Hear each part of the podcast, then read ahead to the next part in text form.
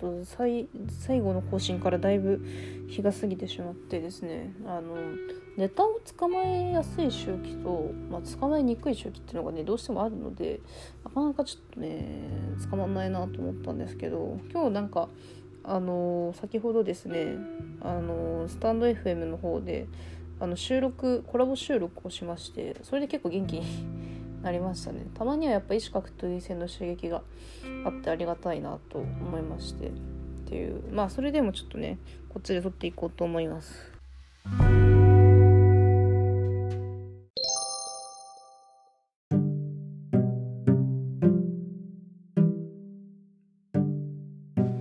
で前回がなんかバッハ会長にね皮肉をね言ってたんです今日なんか昼間ライブしてたらさ昼の12時ぐらいにバッハ会長アットマーク日本来づらいさんがねあの来てね何やってんだよみたいな。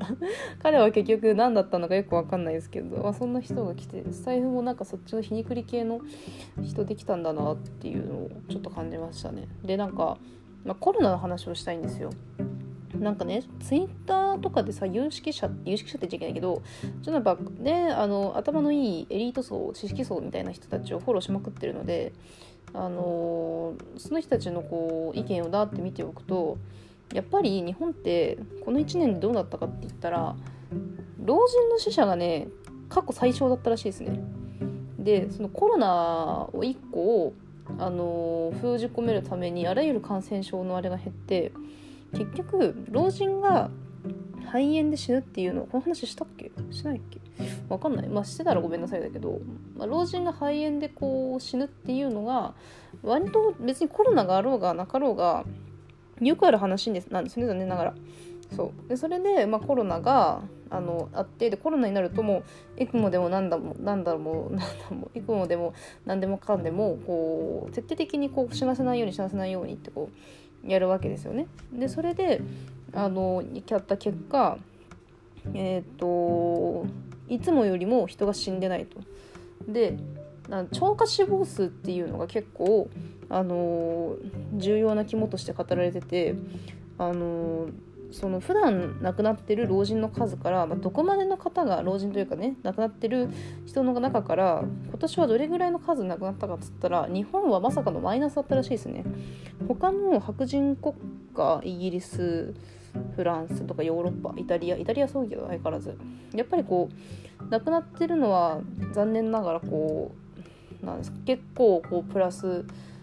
何倍とかまでいっちゃってるとこ結構多いんですけど日本はねまさかのマイナスでねあのテレビで煽ってる割には数字は結構超優等生らしいですいまだに。であのー、まあやっぱりあのー、ワクチンを接種してもなおアメリカはまだあれみたいですね。まあ数千人とか数百人とか出してるとこあんのかな。まあちょっと詳しくない。あんま変なこと言っちゃいけないですねこういうのね。そう。だからなんでしょうね。日本って過度なゼロコロナ志向なんですけどまあそんな実はゼロコロナにして逆にちょっと何ですかね。今のその老人の死者数っていうのはあのこんな全世代のあの生活を止めるほど守る価値があるのかっていうそういう論点はあると。でそれに加えてやっぱね出生の数がすごい少なくてなんか少子化が18年分一気に進んだみたいな話もあるみたいですね。やばい減り方してた。ガックンって。なんかこう下り坂じゃないですか。でなんか今年のところだけ崖なんですよ。ガクンって押しててあちょっとこれやばってなりましたね。まあそりゃそうかって感じなんだけどさコロナの時にのんきにパコパコなんかしてるやつはそんなにいないでしょ。結婚式結婚式にたどり着かないからねみんなね。結婚式延期してんのになんか素直になんか仲出しとか、まあ、それできないだろうなって感じはしますけど。まあで下ネタともかく、まあ、やっぱり老人守って少子化減らしてでやっぱり子どもの発育とかねやっぱ子どものその学校生活とか全部犠牲にして守る数字なのかっていうのは、まあ、やっぱりあると。はい。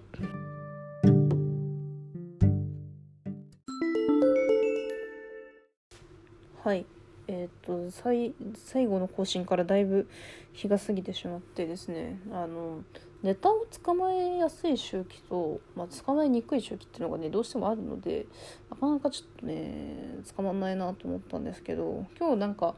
あの先ほどですねあのスタンド FM の方であの収録コラボ収録をしましてそれで結構元気に なりましたねたまにはやっぱ意思格闘技戦の刺激があってありがたいなと思いましてっていうまあそれでもちょっとねこっちで撮っていこうと思います。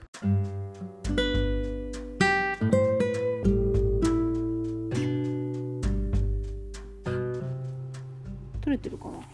すいません今変なのを押してちょっと今一瞬データが飛んだと思ったんですけど多分生きてると信じて繋がってなかったらすいません。であのー、なんでこんな過度なゼロコロナになってるかって言ったら別に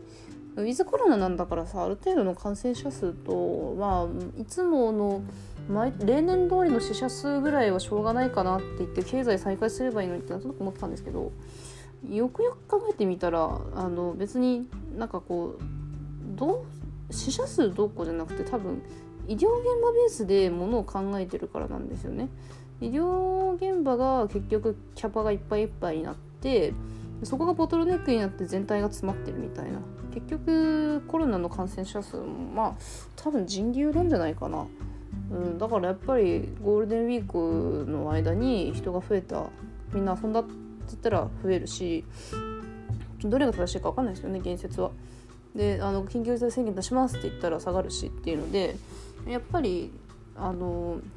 何ですかこの1年間で政府が一番責められるべきっていうのはその病床数がどうしてもあのなんだろうな確保しきれてない感じでやっぱりあの何でしょう簡易とかあのなんていうかなホテルとかさできる限り抑えたりとかしてお医者さんとかも別にぶっちゃけ内科じゃなくていいんですよね。あのなんだろうなそれこそ美容整形の先生とか、まあ、歯科医とかなんかそんなような、あのー、専門外の人たち歯科医を医者って顔としてあれですけど人たちとかをこうなんでしょうね、あのー、監督に入れて、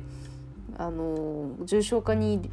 の病院に送り出すかの判断に任せるとかそれはまずいのかななんかやっぱそういうちょっとなんか柔軟さがとことんない他の領域の人を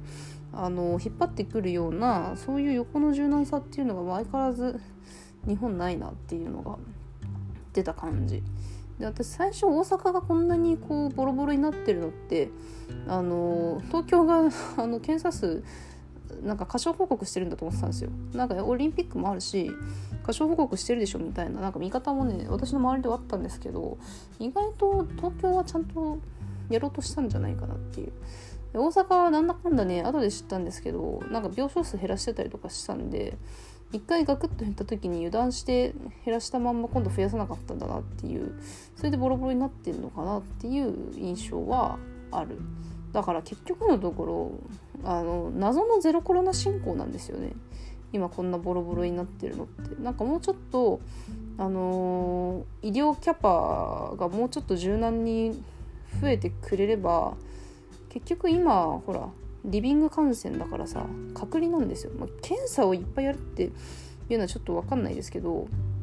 とにかく今隔離隔離をしっかりやればだから多分都の方は隔離がそれなりにうまくいったんじゃないかな。分かんないけどうん。都と府の差はそこら辺な気がしてます。その辺をサボらなかったまあ調べてないから分かんない。完全にあの予測で喋ってますけどっていう感じがするのでまあやっぱりちょっとあのそうやって全体を見てどう動かすっていうのは、まあ、文系の仕事なんですけど、まあ、今回は医療っていうがっつり理系のやつが絡んででやっぱ今のそのあの政治家さんの人たちっていうのは分離融合なんてあのありえなかった時代に教育受けた人たちなんでまあ、理系おっかなびっくりみたいな状態になってんのかなっていうそもそもの根底の問題がそこなのかなって気がしててやっぱ組織力のなさっていうのは見ててやっぱ心配になってるかなっていう気はしてます。どうなることやら。とかくもうちょっとなんだろう医療現場に関してのリソースはねあの、もうちょっと柔軟にやっぱなんならボランティアでいいですよそんなんね例えばうちのあの大学医科学部持ってますけどちょっと一人暮らししてんだから手伝いなさいよって言ったら、まあ、正直行きますよ私は。なんかそうやってあのまあなんだろうな今日療養所のさなんか食事配布とかさそんなんでよければ全然するしでまあ医者もさちょっと助けてっつってあの呼べば来る人いるんじゃないですかね。きっと。そんな気はする。そういうことをちゃんとしたんですかっていうのは。でちゃんと声かける時に、まあ、医師会とか地域の医者とかも応じたんですかっていうのが、うん、見ていてちょっと心配になるかなっていうところですね。どうなることやら。はい。終わりにします。ざっくりコロナ社会のまあ愚痴というか相関というか誰に聞かせるわけでもない話でした。ねちょっとあんまり大外ししてないといいな。というわけで最後までありがとうございました。